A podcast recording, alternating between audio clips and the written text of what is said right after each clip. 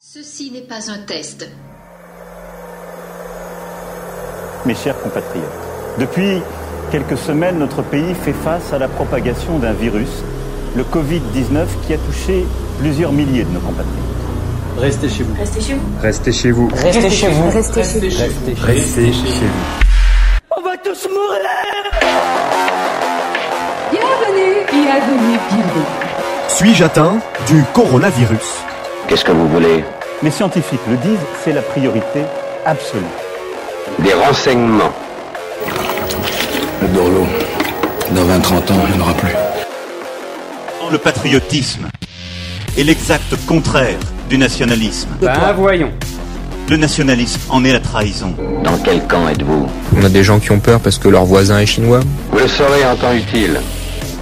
Nous devons aujourd'hui éviter le repli nationaliste. Ce virus, il n'a pas de passeport. Je ne suis pas un numéro, je suis un homme libre. Rien ne pourra plus jamais aller bien. La France a peur. Nous sommes en guerre. Puisse le sort vous être favorable. Bernard Monod, bonsoir. Vous venez nous Bonsoir. présenter votre- le patriotisme ou la banqueroute. La parole est à vous. Oui, bien écoutez, euh, bonsoir à tous, merci de, m'accueillir. Euh, bah, D'abord, je voudrais vous dire que euh, de cœur, je suis, je suis depuis très longtemps royaliste. Simplement, je suis pragmatique politiquement et je fais avec les moyens du bord actuels qui sont bien entendu la Ve République. Mais bon, voilà, je crois que pour moi, les grandes gloires de la, France ont été faites par les rois de France et, aussi l'Empire, bien entendu. Euh, la République ayant moins de, vertus, en tout cas pour la grandeur de la France. Voilà, donc euh, écoutez, euh, peut-être qu'on procédera peut-être par des questions. Ce que je voulais, c'est partager avec vous ma vision stratégique et, politique de, la situation, en tout cas à long terme. Euh, et puis, euh, vous commentez un petit peu l'actualité avec des, vous illustrez les, faits d'actualité dans le, dans le schéma général que je me suis fait à peu près depuis 3-4 ans maintenant, en ayant participé euh, à cette grande mascarade qui est le Parlement européen, la Commission européenne, l'Union européenne au sens large, Euh, une mascarade de, démocratie, puisque on nous fait croire, bien entendu, qu'il y a un Parlement avec environ 750 euh, parlementaires européens. euh, qui euh, euh, votent des, des- directives, des, règlements euh, qui sont proposés en général par des, lobbies euh, euh, privés et, et étrangers internationaux euh, qui, euh, qui font bien entendu le, le qui, euh, qui battent le pavé de la Commission européenne, qui elle fournit bien entendu euh, les, les projets de directives au Parlement européen. Donc vous voyez, c'est un petit peu euh, une chambre d'enregistrement. Donc c'est ce que j'ai compris moi au bout de euh, 3, 4 ans, 5 ans de parlementarisme à Bruxelles. Et donc j'ai voulu, c'est bien pour ça, entre parenthèses, que je ne me suis pas représenté, parce que j'ai considéré que j'étais totalement inutile, comme, la, comme d'ailleurs les 751 autres députés qui ne sont là que pour faire enregistrer euh, donc les, projets de, directives qui sont euh, instaurés et proposés par la Commission européenne, qui a tout pouvoir. C'est pour ça que je, dis que ce n'est pas euh, franchement une démocratie, car ce schéma actuel, on le voit nulle part ailleurs. C'est-à-dire que c'est la Commission européenne qui a tout pouvoir législatif et exécutif. Donc, vous voyez qu'on est loin de ce qui nous est présenté, avoir des représentants euh, parlementaires. C'est une vaste mascarade. Donc, euh, bon, ça c'était le, mon, mon préambule. Est-ce que vous parce que l'exercice de audioconférence est un peu nouveau pour moi. Est-ce que vous m'entendez bien? Oui, il n'y a pas de souci, on, on vous entend. Oui, d'accord, très bien. Euh, alors, bon, le, bon, le partage de, de- de ma vision politique et stratégique à, à- à long terme euh, se passe en fait par une analyse prospective économique et, et politique. Euh, D'abord, ce que je voudrais vous dire, c'est que euh, de,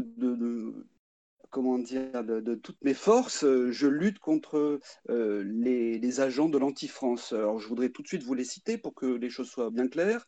Ce sont messieurs Attali, Laurent Alexandre, Sarkozy, Minck, Niel, qui, et Delors et également Jacques Delors, qui ont, qui ont été ou qui sont membres de l'Institut Bergen, BER 2G-U-E-N. Je vous invite à, aller voir la constitution de, cette liste. Vous serez édifié en tout cas sur les membres français de, de cet institut. alors, ce qui se passe aujourd'hui pour euh, pour illustrer un petit peu mon, mon, livre, hein, dans lequel je parle bien entendu de, la banqueroute à venir. Euh, quand j'ai écrit ce livre, c'était il y a deux ans à peu près, c'était fin, fin 2018. Euh, j'avais posé pas mal de, bases des servitudes auxquelles nous sommes confrontés.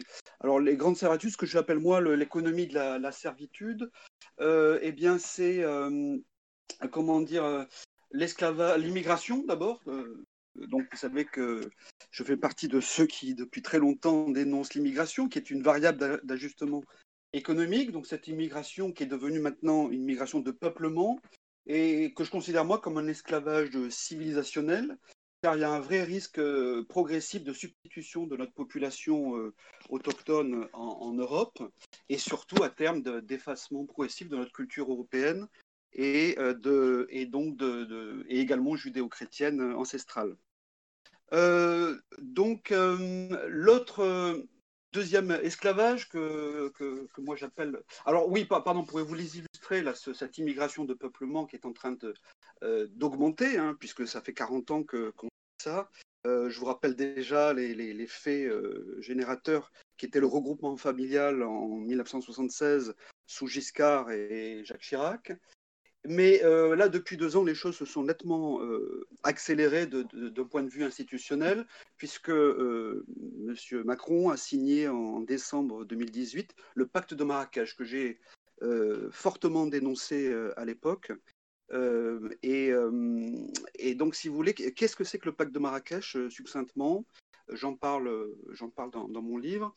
en fait, c'est le plan de l'ONU qui avait été élaboré dans un rapport en 2000 euh, le plan de l'ONU qui, euh, met en scène en fait euh, les grandes migrations mondiales pour, tenez-vous bien, pour comment dire, faire du remplacement de la population vieillissante et également de la baisse de démographie. Donc on est au cœur en fait de, ce sujet-là et les chiffres sont effarants, c'est-à-dire qu'à peu près dans les 25 ans qui viennent, leur objectif est de faire entrer 150 millions de migrants extra-européens euh, donc en Europe, sachant que nous sommes environ un peu plus de 500 millions euh, d'Européens sur le, continent. Et à partir de là, si vous voulez, 150 euh, par rapport à 500, c'est à peu près un tiers de la population européenne à remplacer. Donc c'est, j'estime que c'est un péril mortel pour notre civilisation, et c'est ce que j'appelle la, le premier esclavage, on va dire, civilisationnel. Le deuxième esclavage, c'est celui du mondialisme euh, auquel nous sommes confrontés maintenant depuis une, bonne quarantaine d'années, euh, qui a commencé euh, faiblement avec des modifications de, de passage de traités. ce qui a été le, premier saut quantique, ça a été le, le, traité de Maastricht en 92, qui a modifié nettement notamment tout ce qui est système bancaire et monétaire occidental. Et donc ce mondialisme, euh, c'est ce que j'appelle moi l'esclavage dans l'espace. Euh, donc euh, tout ce qui concerne la libre circulation intégrale de notre travail, de notre capital, et où nous sommes en concurrence avec le monde entier, bien entendu, et se pratique donc un, dumping social et un, dumping fiscal international. Donc on ne pourra jamais lutter avec euh, les habitants de l'autre côté de la planète qui, bien entendu, n'ont aucune protection euh, sociale et qui coûtent euh, à peu près dix fois moins cher. ensuite, vous avez l'esclavage dans le temps. C'est en réalité la dette publique que, qu'on nous a affublée depuis les années 70, dû justement à ce changement de système monétaire et de financement de, de l'État.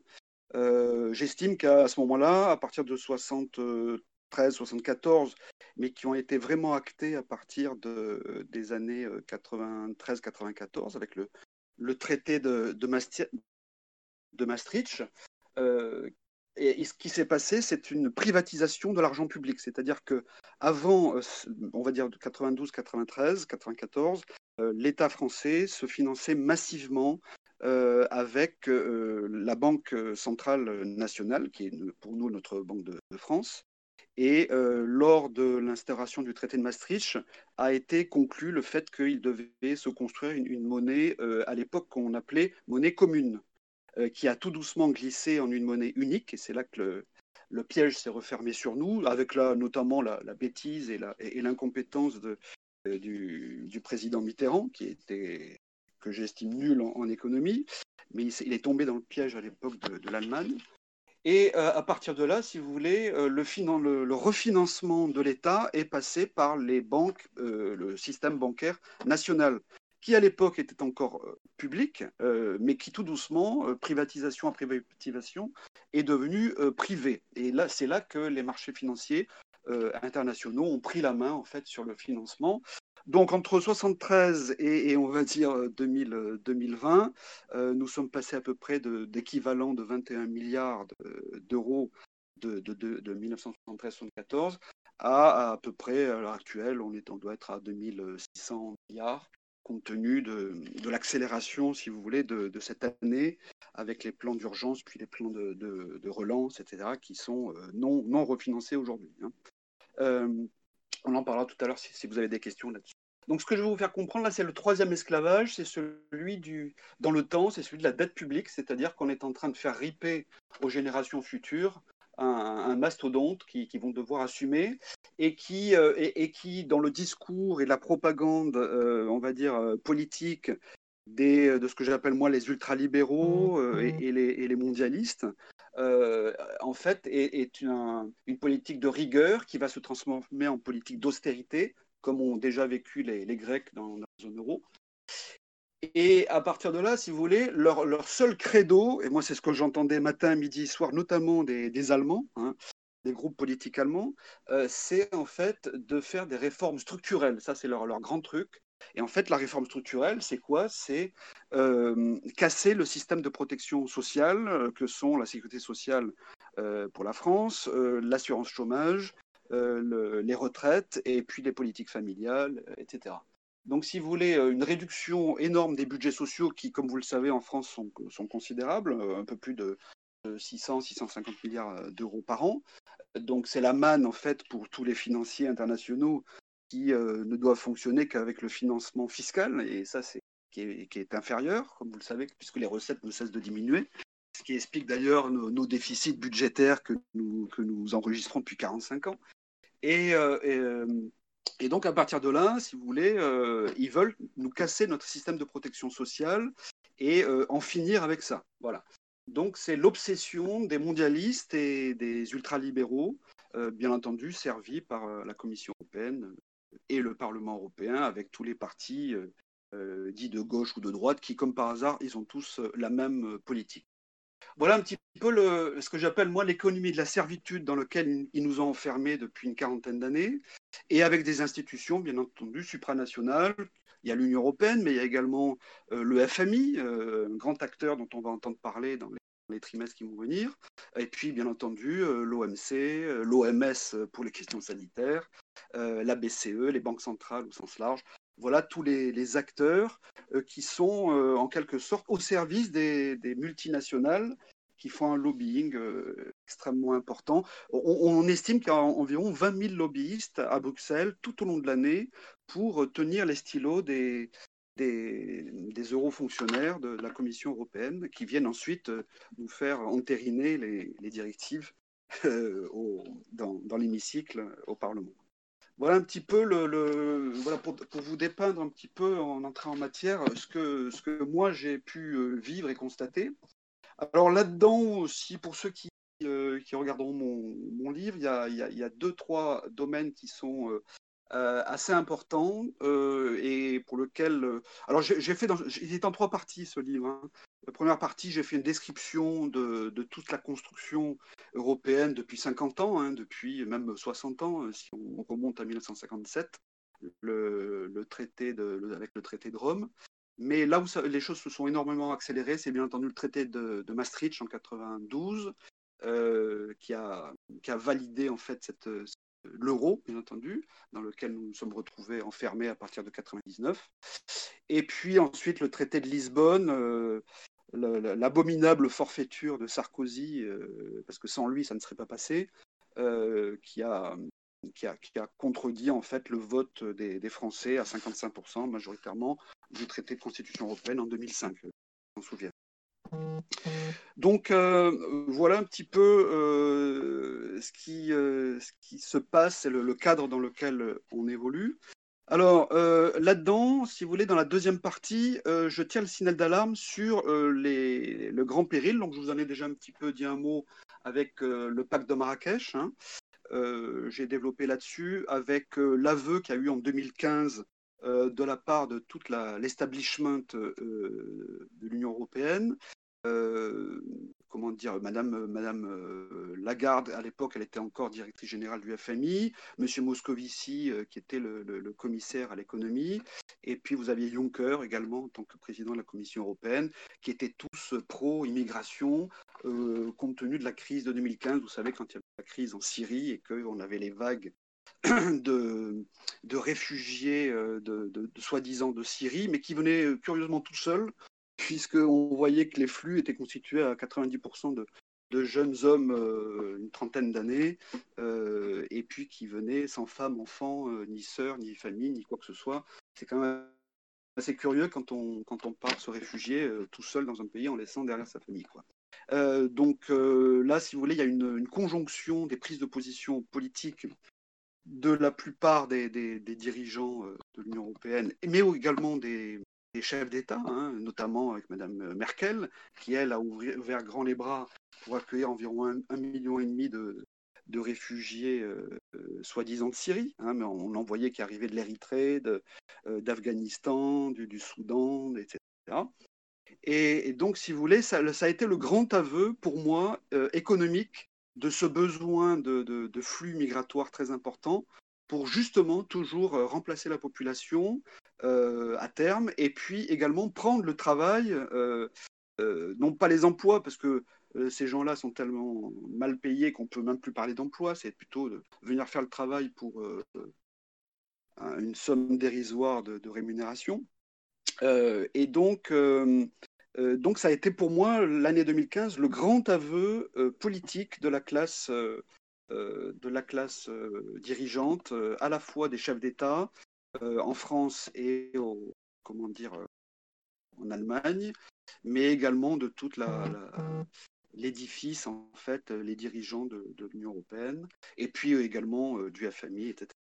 Euh, et alors là-dedans, euh, dans la foulée donc, de, la crise de 2015, euh, a été signé ce que je vous disais, donc le, pacte de Marrakech, c'était il y a presque deux ans, c'était je crois de, mémoire le 12 décembre 2018, qui pour moi est, une, est, une, est un péril mortel pour notre civilisation, parce que ce qu'il ne faut pas perdre de vue derrière, c'est que la démographie, notamment africaine, est galopante euh, L'UNICEF estime même qu'il va y avoir un doublement de la population d'ici 2050 en, Afrique, et avec les conséquences que vous pouvez imaginer avec euh, des famines, des sécheresses, etc.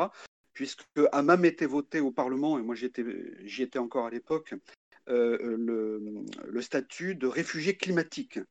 Donc réfugié climatique, ça va de pair, bien entendu, avec la propagande euh, mondiale du, réchauffement climatique, euh, et, donc, si vous voulez, toutes les filières, ce sont des nouvelles filières d'immigration qu'ils qui inventent pour justifier des, euh, entrées massives, si vous voulez, tôt ou tard, en, Europe. Et alors, derrière tout ça, vous avez la problématique de aujourd'hui, euh, il y a des, probablement euh, une dizaine ou une vingtaine de millions euh, de, personnes qui sont en post-exode et qui sont prêts à passer, à basculer sur le continent européen dès qu'ils en auront la possibilité. Donc vous voyez qu'on est à la veille d'un déversement d'un continent sur un autre et c'est là que notre, je dirais, notre culture européenne est extrêmement menacée, sans compter bien entendu toute la population de nos 28 pays, euh, euh, y compris bien entendu le Royaume-Uni. Euh, voilà. Alors, ça, c'est le premier élément d'un point de vue. Vous voyez que l'immigration, c'est aussi un sujet macroéconomique et que toutes les, mondialistes utilisent pour justement essayer de continuer à faire des profits les plus importants possibles grâce à ça. Après, euh, vous avez un autre sujet, moi, qui me préoccupe, c'est euh, l'argent euh, de nos compatriotes, l'argent des Français. Vous avez bien compris, et, j'en parle, effectivement, c'est même un peu la clé de voûte de, de mon livre, l'Eurovision pour les peuples, c'est en fait que nous allons connaître, moi, ce que j'appelle une banqueroute, c'est-à-dire un effondrement du système monétaire international. Quand je dis monétaire, ça comprend également le système bancaire, euh, le système euh, comment dire financier, donc le financement euh, des États, et, et donc et bien entendu l'épargne et, et les dépôts des citoyens dans leur, dans leur banque, sachant que vous savez qu'on est tous obligés d'avoir un compte bancaire et bien entendu d'être payé en salaire là-dessus. Voilà. Donc, vous voyez que le, risque est majeur. On estime qu'il y a environ 1200 milliards d'euros euh, en France, euh, peut-être un peu plus maintenant, depuis, le, premier confinement de mars, euh, puisque les Français ont fait pas mal, mis pas mal d'épargne de, côté, craignant, craignant pour leur avenir. Et donc, vous avez, vous avez là un risque pour moi qui est majeur pour l'argent des Français. Pourquoi? Euh, Il faut savoir que euh, a été mis en place depuis environ euh, 2015, on va dire, euh, ce qu'ils ont appelé la directive de l'Union bancaire européenne. L'Union bancaire européenne, en fait, c'est l'émanation euh, du problème qu'il y a eu en 2013 à Chypre. Vous savez que Chypre est, un, des, des 19 pays de la zone euro, donc euh, c'est l'euro qui, euh, est en cours légal euh, dans ce pays. Et euh, à l'époque, euh, le- l'État euh, chypriote était en banqueroute, euh, le système bancaire était en faillite, et, euh, et donc il fallait trouver une solution. Donc, je dirais que l'establishment de, l'Union européenne, de la BCE et du FMI ont en urgence inventé une solution, c'est-à-dire que euh, ils, ils sont allés chercher l'argent là où il était. Et, là où il était, c'était sur les dépôts bancaires donc des clients dans les banques. Et donc, euh, euh, ce qu'on appelle euh, en anglais le buy-in, au lieu du buy, renfloué par l'extérieur, donc renfloué par l'intérieur dans ce cas-là. Et donc, comme ils ont vu que globalement ça assez marché parce que la population ne s'est pas révoltée, etc., ils ont, normé, je dirais, cette, cette technique et ils l'ont élaborée et ils l'ont mis en place dans ce qu'on appelle la directive Union euh, bancaire européenne. Alors le terme, euh, le terme euh, plus, pour ceux que ça intéresse, un petit peu plus technocratique, c'est DRRB. voilà. Là-dedans, vous avez trois volets. Je vous parle du premier. Le premier, en fait, c'est la prise de contrôle du système bancaire national français qui s'est passé le 1er janvier euh, 2016.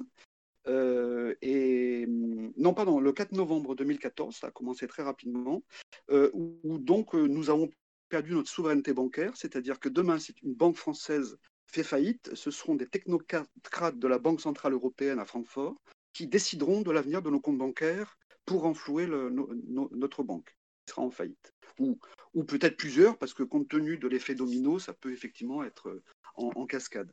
Donc, euh, c'est ce qu'ils appellent le mécanisme unique de supervision, c'est-à-dire que nous sommes contrôlés, les grandes banques françaises euh, sont contrôlées, mais c'est valable aussi en Italie, en, Allemagne, en Espagne, enfin bien entendu dans tous les pays, les 19 pays de la zone euro. Et donc, euh, nous ne sommes plus maîtres de... Nous n'avons plus le pouvoir de, grâce à notre gouvernement et notre État, de renflouer une banque si nous avions le souhait. Le deuxième volet, c'est le mécanisme unique de résolution, c'était ce que je viens de vous expliquer, c'est-à-dire qu'ils iront chercher l'argent sur les comptes bancaires des clients et, euh, donc, euh, pour nous rassurer, ils nous disent, mais ne vous inquiétez pas, euh, car ce sera au-delà de 100 000 euros. Donc, peu de personnes ont 100 000 euros sur leur compte bancaire, hein, on est bien d'accord. Alors, donc, finalement, ça rassure la majorité, et je vous invite à lire vos, vos relevés de compte bancaire.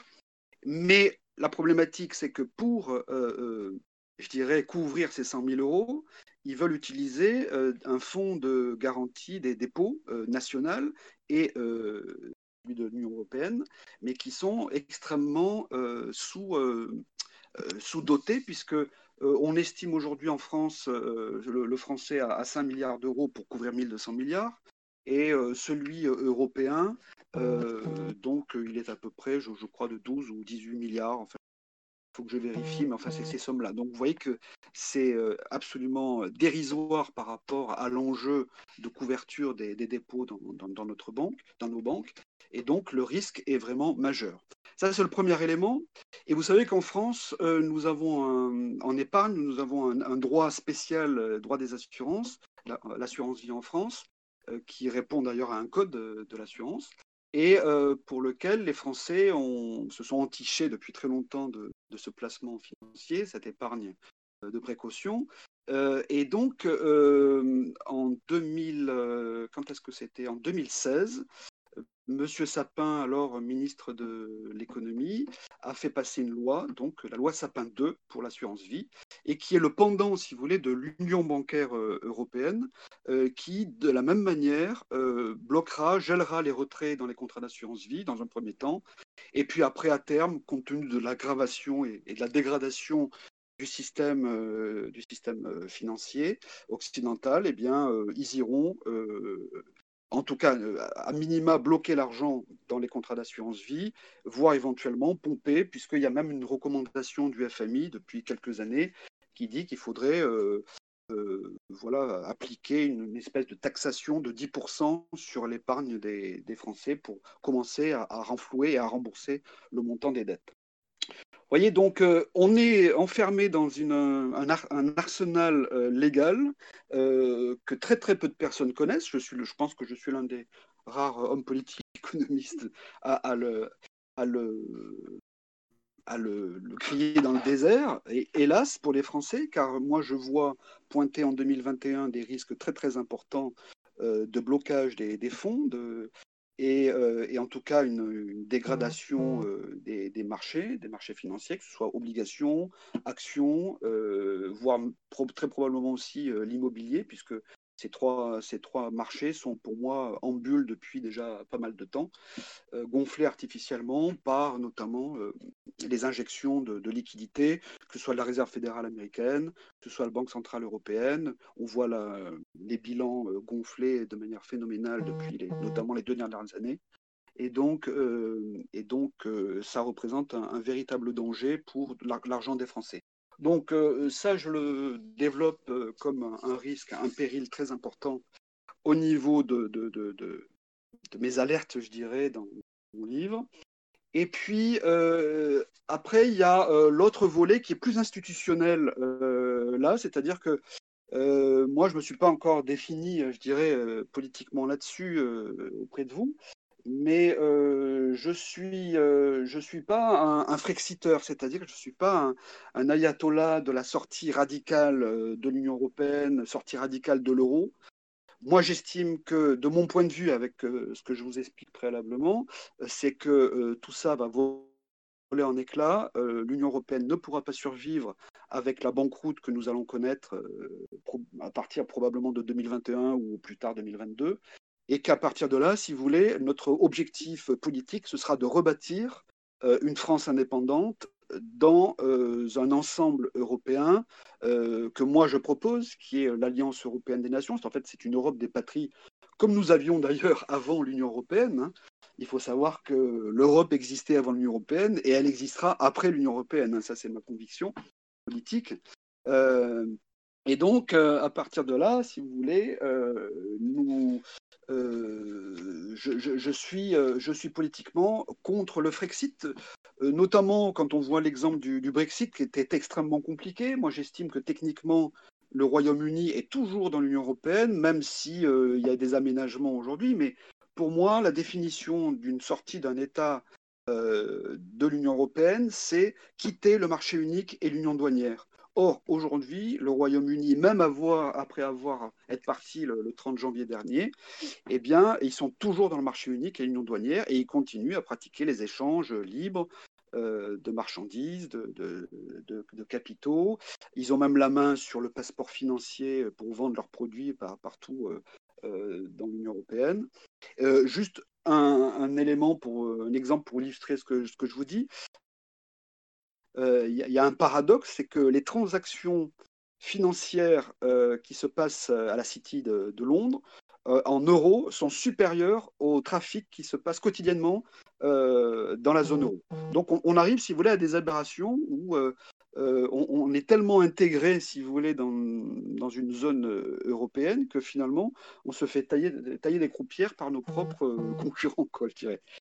Donc le Brexit, pour moi, euh, voilà, ils ont fait ce choix démocratique et populaire, c'est très bien pour eux, mais moi j'estime que euh, le Frexit pour la France euh, créerait, un chaos économique et ce serait une aberration politique parce que de toute manière, à terme, l'Union européenne va s'écrouler sous le, choc systémique que, l'Occident va connaître avec ce que moi j'appelle la banqueroute généralisé euh, et ce que l'élite a commencé à appeler euh, officiellement maintenant, depuis euh, juin dernier, le, ce qu'ils appellent le Great Reset? Je pense que vous avez dû en entendre parler. alors, la traduction Great Reset, c'est la remise à zéro du capitalisme pour eux. Donc, on est arrivé à, à, un système qui est en train de devenir complètement dingue.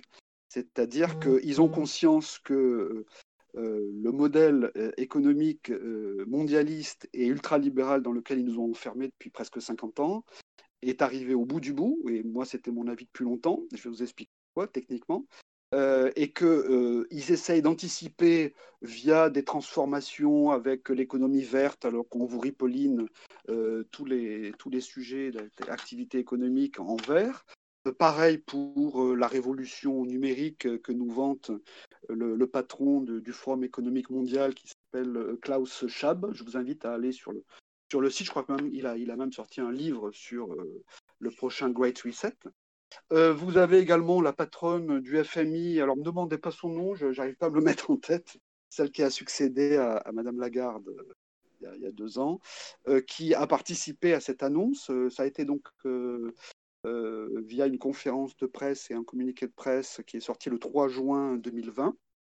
Et donc, euh, euh, ils annoncent le Great Reset officiellement. même d'ailleurs, le prince Charles est venu à leur secours pour donner une dimension verticale de, cette mutation de l'économie qui est absolument indispensable selon eux.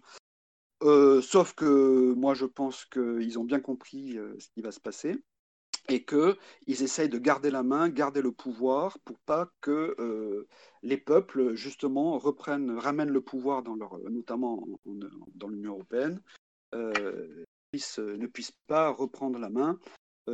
pour moi, c'est quelque part un aveu de faiblesse hein, politiquement. Alors, donc, si vous voulez, euh, pourquoi, pourquoi la banqueroute? Pourquoi 2021 pour être l'année de, cette banqueroute généralisée de l'Occident? Euh, Parce que euh, l'économie mondiale, depuis maintenant 50 ans, est malade de sa monnaie. Qu'est-ce qui s'est passé? Il y a une date très importante qui s'est passée, c'était celle à l'époque de Nixon aux États-Unis, du 15 août 1971, date à laquelle président Nixon avait annoncé que euh, les États-Unis ne garantissaient, enfin, il n'y avait plus de convertibilité du dollar en or.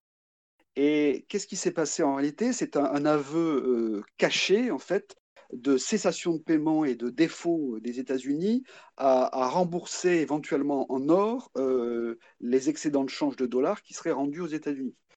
D'ailleurs, petite, petite remarque historique, euh, le général de Gaulle, en février 1965, euh, euh, sur les conseils de son économiste Jacques Rueff, avait fait une préconisation aux Américains, ouvertement, en disant qu'il fallait rétablir en quelque part le, système de l'étalon or antérieur à Bretton Woods en 1945. Vous savez que ça a été la monnaie mondiale, le dollar était la monnaie mondiale victorieuse qui s'est imposée à tous.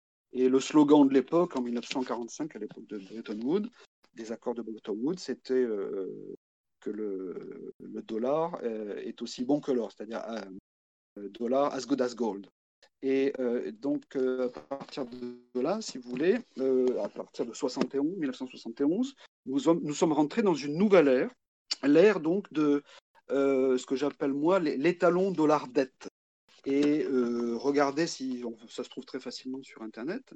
Euh, vous, avez, euh, vous avez donc une envolée des dettes publiques, mais aussi privées, hein, dans le monde. pour financer le, développement, la croissance économique. Et aujourd'hui, nous, atteignons des, sommets vertigineux de, cette dette.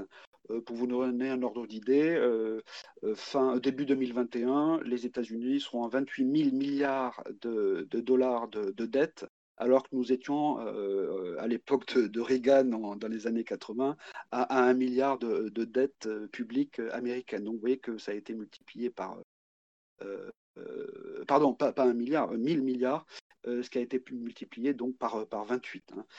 Et, ce qui probablement, quel que soit le président d'ailleurs qui sera qui sera enfin élu, je pense qu'il il va avoir quand même beaucoup de soucis à se faire pour les années qui vont venir aux États-Unis. Donc, euh, donc, si vous voulez, cet étalon dollar dette depuis 50 ans, selon moi, est arrivé à son terme. Et euh, moi, je donne une date symbolique, grosso modo le 15 août 1900, 2021, pour arriver au terme des 50 ans de, ce, de, ce, de cette, étape, ce cycle euh, économique et, financier qui fait que le dollar, d'ailleurs, est en train de se déprécier à la vitesse grand V, l'euro aussi. Euh, juste pour vous donner euh, un exemple, euh, le prix de l'euro par rapport au prix de l'or en janvier 2020 a environ baissé de 18 à 20% c'est-à-dire que votre billet de 50 euros au 1er janvier a un pouvoir d'achat aujourd'hui d'environ 40-42 euros. Euh, euh. Alors que vous avez toujours entre les mains votre billet de 50 euros, mais il peut acheter de moins en moins compte tenu de la dépréciation de l'euro par rapport au, cours de l'or euh, actuellement. Idem pour les, États-Unis avec le, dollar, une dépréciation depuis le début de l'année de 25%. même chose, si on prend un billet de 50 dollars, ben, euh, voilà, il, vaudra plus que 35 ou 38 dollars euh, de capacité et de pouvoir d'achat euh, en, l'espace de, 10 ou 11 mois. Hein. c'est quand, même assez phénoménal. Et si on ramène ça à l'époque de la création de, l'euro dans, les années 99-2000, c'est environ 80% de dépréciation de l'euro par rapport au prix de l'or. Euh, et pareil pour le dollar, c'est même un peu plus, c'est 90-95% euh, en l'espace. Là, on parle de 20 ans. Hein, donc, euh, vous voyez que c'est assez. L'accélération de, la chute des monnaies et des devises est assez époustouflante. Donc, c'est pas pour rien que les, pays que dit en voie de développement, Brésil, Russie, Inde, Chine, etc., depuis dans le, premier coup de semonce de 2008-2009, ont acquis des quantités d'or sur les marchés euh, occidentaux euh, importants. Ils ont tous les ans, ils ont acheté un quota d'or, sans compter qu'eux-mêmes, euh, au niveau de leur pays, ils ont des gisements, des mines d'or, de métaux précieux, etc. Et donc, il n'est pas impossible qu'à partir de 2021-2022, ces pays-là, qui d'ailleurs contournent largement le dollar dans toutes leurs transactions maintenant entre la Russie, la Chine, etc., euh, c'est pas impossible que euh, eh bien, euh, ils annoncent peut-être que leur, leur monnaie, le, donc le yuan, le renminbi, soit adossé éventuellement, partiellement au moins, à, une quantité d'or, une réserve d'or. Ce qui fait que, vous voyez, dans le contexte général que je vous dépeins, aujourd'hui, il faut considérer que l'or est la seule véritable monnaie, on va dire, suprême, hein, euh, par rapport à tout le reste, à toutes les autres devises qui sont exprimées au travers de dettes et qui sont exprimées au travers de crédits. Et donc, euh, c'est ce qui me fait dire, moi, que le système est arrivé euh, au bout du bout et que l'année 2021 devrait être extrêmement troublée par probablement, on peut, si on peut assimiler ça à une catastrophe naturelle, une éruption volcanique du système monétaire international, euh, et qui emportera bien entendu la valeur des actifs, que ce soit les actions, les obligations, euh, y compris l'immobilier, avec la déflagration que ça ira également sur, euh, sur l'économie, avec la, la, hausse du chômage de, masse, la perte, je dirais la, perte de la main des États sur les recettes fiscales, bien entendu, qui, subiront, cette, déflagration. Et donc, vous voyez que euh, l'horizon qui vient euh, est quand même assez sombre. et, que nous pourrions éviter ça avec un autre modèle que, moi et mes amis nous, défendons depuis déjà 2007-2008, puisque en 2008 nous avions annoncé la, quelques mois avant, nous avions annoncé la crise de 2008, trois mois avant de mémoire, c'est-à-dire la chute, le Big Bang du système bancaire américain qui emporterait tout. C'est ce qui est effectivement ce qui s'est passé. Et vous voyez que nous sommes 12 ans après, rien n'a changé, au contraire, les choses se sont aggravées. Euh, on nous fait croire que le bilan des banques est solide, or euh, les pertes enregistrées depuis cette époque n'ont jamais été réellement euh, remboursées ou épurées, elles sont passées dans les hors-bilans, ou alors dans ce qu'on appelle la finance mondiale, en finance mondiale, le shadow banking, c'est-à-dire toute la finance non régulée, non contrôlée par les États. Et, donc, si vous voulez, on est à la veille d'un de ce que eux appellent le Great Reset. Et, moi, je suis même étonné qu'ils l'annoncent parce que ça veut dire que ça valide quelque part notre, nos anticipations et notre scénario central. Euh, voilà. Euh, alors, si je ramène ça, alors vous, vous aurez peut-être des questions euh, par rapport à ce qui se passe aujourd'hui, mais je vais peut-être un peu anticiper. si on ramène ça dans le contexte actuel, et que l'on met en perspective et que l'on reconstitue le puzzle tel un petit peu comme je, vous l'ai euh, dépeint tout à l'heure, eh bien, euh, moi, j'estime que euh, l'affaire du, Covid-19, pour moi, arrive étrangement en même temps que le système bancaire, financier et monétaire va extrêmement mal.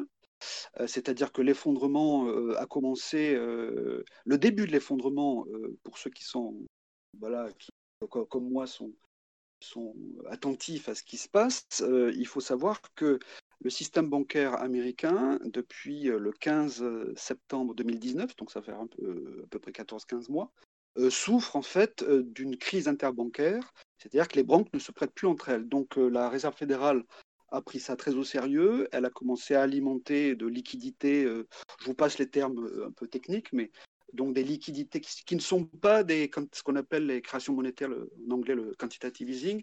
Euh, c'est plutôt de, voilà, de mettre de l'huile dans le rouage pour éviter qu'il y ait une crise euh, bancaire, euh, comme ça s'est passé en 2008. Et donc, ça a commencé, ce manège, depuis mi-septembre 2019, donc ça va faire 14-15 mois. ils ont réussi à éteindre ça grâce à une injection d'environ 400 à 500 milliards de dollars euh, de liquidité quotidienne, c'est-à-dire tous les jours, il y a un roulement de, cette liquidité qui fait qu'ils euh, alimentent d'argent les, les, systèmes bancaires pour éviter qu'il y ait un risque d'insolvabilité et donc de faillite de banque. Donc ça, ça s'est calmé à peu près au mois de juin 2020, mais enfin, toute l'élite économique et politique mondiale est quand même extrêmement inquiète et soucieuse et donc commence à voir arriver la fin.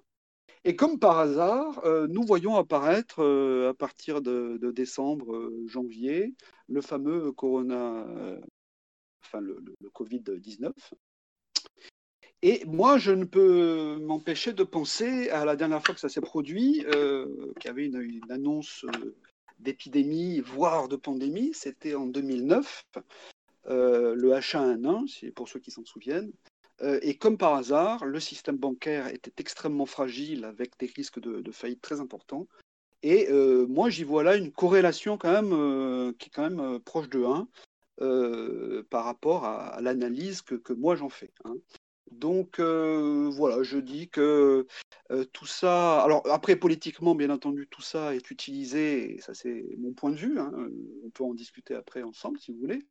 Moi, j'ai baptisé ça le coronalibi, c'est-à-dire que on utilise euh, ce virus réel hein, qui, existe bel et bien, euh, mais pour, masquer, pour euh, tenter d'esquiver la responsabilité des politiques, des dirigeants depuis les, 20 ou 30 dernières années, que ce soit nationaux, que ce soit de gauche ou de droite, hein, de toute façon c'est tout du pareil au même, hein, depuis, Giscard jusqu'à Macron et euh, également, euh, comment dire, euh, en profiter pour, ben, au passage, euthanasier nos seniors. Hein. Je vous signale qu'il y a un décret qui est sorti au mois de mars 2020 qui autorisait, si vous voulez, le personnel médical à, faire des injections de. Alors, les deux médicaments, c'est midazolam et, rivotril.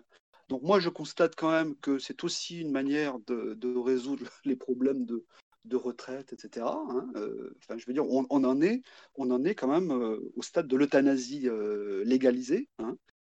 et bien entendu, dans le silence le plus total, en catimini, voilà. Mais enfin, pour, pour les observateurs attentifs, on relève quand même les, les faits. Hein.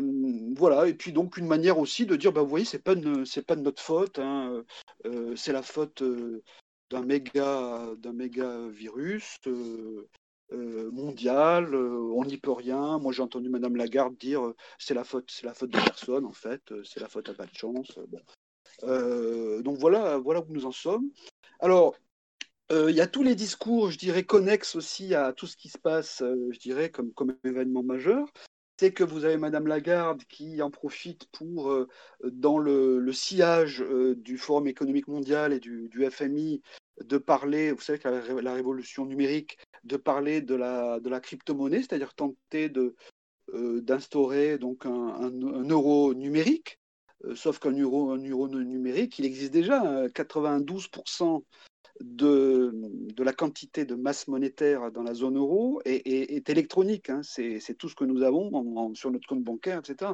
Ce n'est pas de la monnaie papier. Seul euh, environ 6 à 8% euh, est représenté par des billets donc dans, la masse monétaire, avec la volonté probablement à terme, d'ici 2022-2023, de chanter euh, l'argent liquide, parce que ça pose un problème aux banquiers, parce que bah, quand on a plus d'argent sur un dépôt, ben, ça permet de faire plus d'effets de levier sur les bilans et donc de faire plus de spéculation sur les marchés et donc d'avoir euh, des ressources euh, de, revenus et de profits importants.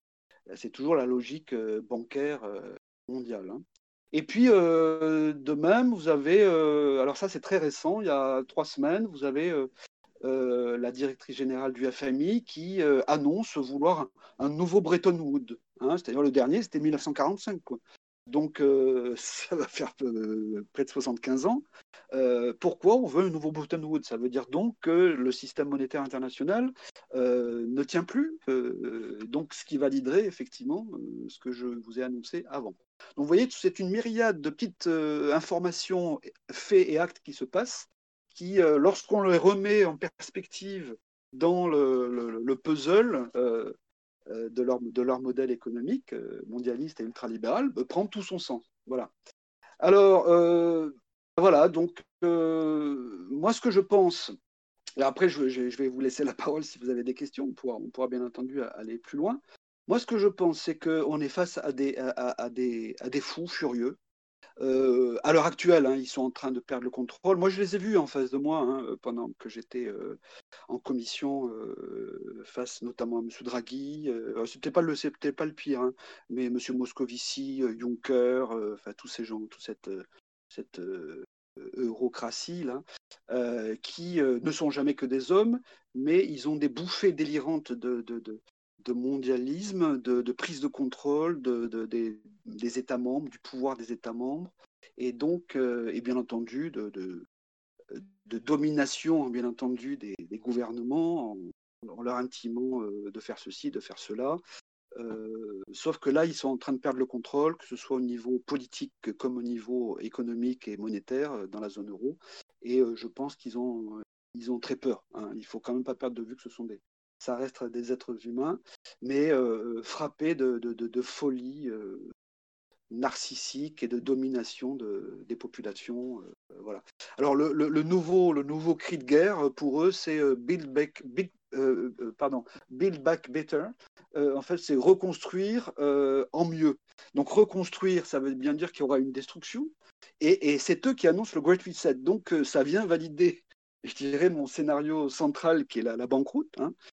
Euh, et voilà, alors euh, tout ce que ça comporte comme euh, cortège de, de, privation et de perte de, liberté individuelle, hein. c'est-à-dire que là, moi, maintenant, je suis à, 100% en télétravail. Hein. je ne sais pas pour, vous, mais c'est mon cas. Donc, on est, on est confiné, à son domicile. Mais imaginez après la rupture, c'est-à-dire le choc systémique de, une banqueroute de l'Occident, avec des, des, faillites de banque où vous puissiez plus retirer pas plus de, de 100 euros ou 200 euros par semaine, comme c'est le cas, je vous informe à l'heure actuelle, au Liban. L'État est en banqueroute, le système bancaire est en faillite et la Banque centrale du Liban est prise d'assaut par la population qui, est en train de rentrer dans la misère, y compris la classe moyenne. Hein. Donc c'est un peu la préfiguration pour moi de ce qui va se passer dans les années qui viennent, probablement en Europe. Donc, si vous voulez, tout ça, euh, confinement, euh, qui euh, à terme risque de se, de transformer en enfermement forcé pour verrouiller la population chez, chez, elle, et puis peut-être une vaccination au début qui sera facultative, mais qui avec des pressions et, des conditions de plus en plus drastiques, c'est-à-dire on, on, nous imposera un passeport Covid. Si vous n'avez pas le passeport Covid avec le, tampon vacciné, eh bien vous serez privé de votre liberté de circulation, de passage de frontières, d'aller au théâtre, d'aller au cinéma euh, ou au restaurant. obligation de faire des tests antigéniques. Alors J'attire votre attention euh, sur ce qui est en train de se passer avec les annonces de, vaccins. Euh, ils sont en train de présenter des vaccins qui, pour lesquels il n'y a aucun recul, entre parenthèses, euh, mais qui sont d'un nouveau type, c'est-à-dire que euh, ils, ont, ils, ont, ils sont en train de toucher l'ADN de nos, de, de noyaux nucléaires par le, biais du vaccin, c'est-à-dire qu'ils vont euh, incorporer dans leur vaccin de l'ARN, et l'ARN qui aura la capacité de faire une mutation de notre ADN. Donc il faut être extrêmement vigilant sur ce qu'ils vont nous proposer. Je ne dis pas qu'il ne faut pas se vacciner. Moi, je laisse les gens le seul juge. Mais voilà, j'alerte quand même le, les gens sur le. Les tests sont déjà antigéniques. Hein, là, ça commence à se multiplier. Et puis parallèlement, vous avez euh, le déploiement de la 5G avec. Euh, euh, on va nous proposer des offres 5G via nos smartphones, etc. Et c'est là que je, fais, je reboot avec ce qui se passe au niveau des États-Unis, notamment la fondation Bill Gates, qui, comme par hasard, on apprend que cette fondation finance les, les, fiches de salaire de, certaines personnalités de l'OMS, qui, comme par hasard, font de la communication et, qui annoncent euh, grosso modo les, mesures qu'il faut prendre euh, dans chaque État vis-à-vis -vis de, cette pandémie mondiale. Euh, et puis, vous avez aussi cette volonté de, vacciner 7 milliards de, la population mondiale, qui, ce qui, enfin, je sais pas, délirant. Quoi. Je sais moi, je me lève pas le matin en voulant vacciner euh, le, reste de l'humanité.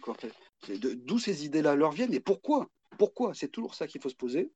Moi, ce que je pense, c'est qu'ils sont maintenant arrivés au bout du bout de leur système euh, de, pouvoir et de, prise de contrôle des, des, États, et que là maintenant, ils doivent passer un, une étape euh, supplémentaire vers le gouvernement mondial. Et c'est là qu'après, vous reprenez euh, les, déclarations permanentes des Attali, euh, du fou furieux qui est Laurent Alexandre, vous savez, le, le transhumaniste euh, qui ne voit qu'à travers l'intelligence artificielle, euh, la prise de pouvoir des GAFA, Google, Amazon, Facebook, euh, Microsoft, etc., qui, entre parenthèses, leur sport, leur sport international, c'est de ne pas payer d'impôts nulle part, ni aux États-Unis, ni en, en, Europe, là où ils font du business. Hein, donc, grâce aux règles d'ailleurs de fonctionnement de l'Union européenne, hein, qui, moi, je faisais partie de la commission d'enquête euh, suite au scandale, vous savez, de, des LuxLeaks, vous savez, les, affaires de euh, ce qu'on appelle en anglais les, tax rulings, c'est-à-dire les, euh, les accords fiscaux passés de, des multinationales euh, avec euh, certains États, ce que j'appelle moi voyous, euh, donc pour les citer, le Luxembourg, l'Irlande, le pays, les Pays-Bas, Malte, etc., qui passent des accords avec les multinationales pour ne pas payer d'impôts sociétés, alors que nous avons nos, nos, nos chefs d'entreprise français, les PME, etc., qui sont obligés de payer leur, IS en France, et ces gens-là ne payent d'IS nulle part. Hein. Je ne vous parle même pas de la fraude fiscale à la TVA euh, qui a lieu partout dans l'Union européenne, euh, de par euh, la libre circulation des capitaux, des marchandises, euh, des personnes, etc. Vous avez là à peu près euh, pour la France estimé de 35 milliards d'euros par an de, de, TVA, de fraude à la TVA via des systèmes de carrousel de, de TVA. justement pour ne jamais payer la TVA, voire se faire rembourser indûment par les, par les fiscs nationaux. Et puis, vous avez une, hémorragie d'environ 65 milliards d'impôts sociétés des multinationales qui ne sont pas payés, et ça, ça date depuis 15 ou 18 ans. C'est ce que je me suis payé le luxe de dire dans la commission d'enquête quand j'ai eu le président Juncker en face de moi.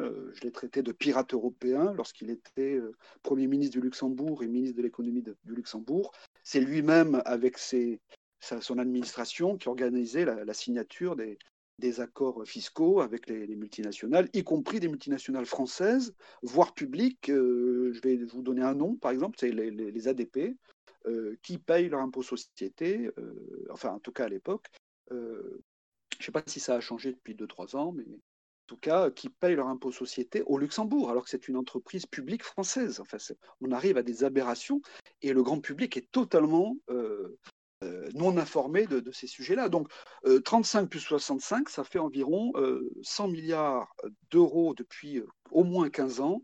Chaque année, hein, ce n'est pas une fois, c'est chaque année, euh, qui, ont quitté le territoire. Et après, on vient nous demander de nous serrer la ceinture, de faire des réformes structurelles pour baisser euh, les dépenses euh, publiques, pour nous réduire les allocations, pour baisser les, remboursements de médicaments ou de, soins, etc., etc., etc. la, la, sur l'assurance, pardon, sur les retraites, il faut travailler plus longtemps, il faut. Enfin, tout, le discours ambiant nous crée un climat de rigueur euh, et bientôt d'austérité. Euh, donc, euh, vous voyez le, contexte dans, lequel on est. Euh, c'est pas joyeux. Moi, je reste pour autant optimiste pour l'avenir parce que cette banqueroute que nous allons vivre, c'est inéluctable. Hein. La, question, c'est le calendrier maintenant. Hein. moi, je vois ça peut-être dans le premier semestre 2021. Pourquoi? Parce que toutes les prises de position des uns et des autres au niveau institutionnel convergent à peu près vers le premier semestre 2001, 2021, notamment, euh, vous savez, la, grande réunion annuelle de, Davos, qui d'ailleurs ne se fera pas à Davos cette année, devrait se faire, quoi, en Suisse, à Lucerne. Je ne sais pas pourquoi il change de lieu. Euh, mais en tout cas, qui, ça a été reporté de janvier à, mai, euh, fin mai prochain. Et pourquoi ils ont décalé? Est-ce qu'il va se passer un événement majeur? Qui l'anticipe. Euh, bon, il y a quand même certains signes. Euh, regardez aussi le prolongement de la, euh, de la, mise en, état d'urgence sanitaire qui est reportée en catimine, d'ailleurs, votée la nuit à l'Assemblée, qui, qui devrait être repoussée jusqu'au début avril prochain. Voilà. voilà, il y a une concomitance, si vous voulez, de calendrier qui fait que c'est assez, assez troublant. Donc, voilà, j'en reviens pour, vous dire que cette banqueroute, pour moi, au début, j'étais un peu craintif. Et puis, en y réfléchissant à, plusieurs fois, je me suis dit que finalement, c'était peut-être salutaire pour, nous. Euh, d'ailleurs, ça ne va pas se faire euh, euh, sans mal. il va y avoir beaucoup, beaucoup de victimes économiques, sociales, etc. Mais je pense que c'est un mal nécessaire, peut-être, qui nous donnera une opportunité de reprendre la main au niveau du peuple français euh, parce que moi je pense d'abord à la France, mais après euh, chaque, euh, chaque État d'Europe de, comme il pourra. mais enfin, si vous voulez, c'est peut-être une opportunité majeure pour rapatrier le pouvoir qui est à l'heure actuelle à Bruxelles, à Francfort, à la BCE pour les questions monétaires, bancaires, et également, d'un point de vue politique atlantiste, à Washington. Donc, si vous voulez, ce sera un moyen de reprendre peut-être le contrôle, mais encore faut-il euh, qu'il y ait quand même une prise de conscience de la population, qu'il y ait une volonté euh, euh, effectivement de, chasser tous ceux qui nous ont amenés dans cette situation-là, et donc de pouvoir monter au créneau. Et, voilà. Donc moi je suis assez confiant pour l'avenir, mais ça se fera pas sans mal. c'est un peu la tonalité de, la conclusion de mon, livre, et c'est pour ça que je parle de patriotisme ou la banqueroute. Euh, je dis peut-être même aujourd'hui euh, la banqueroute et après le, retour du patriotisme qui nous permettra de retrouver des jours heureux euh, pour lesquels la France est destinée quand même.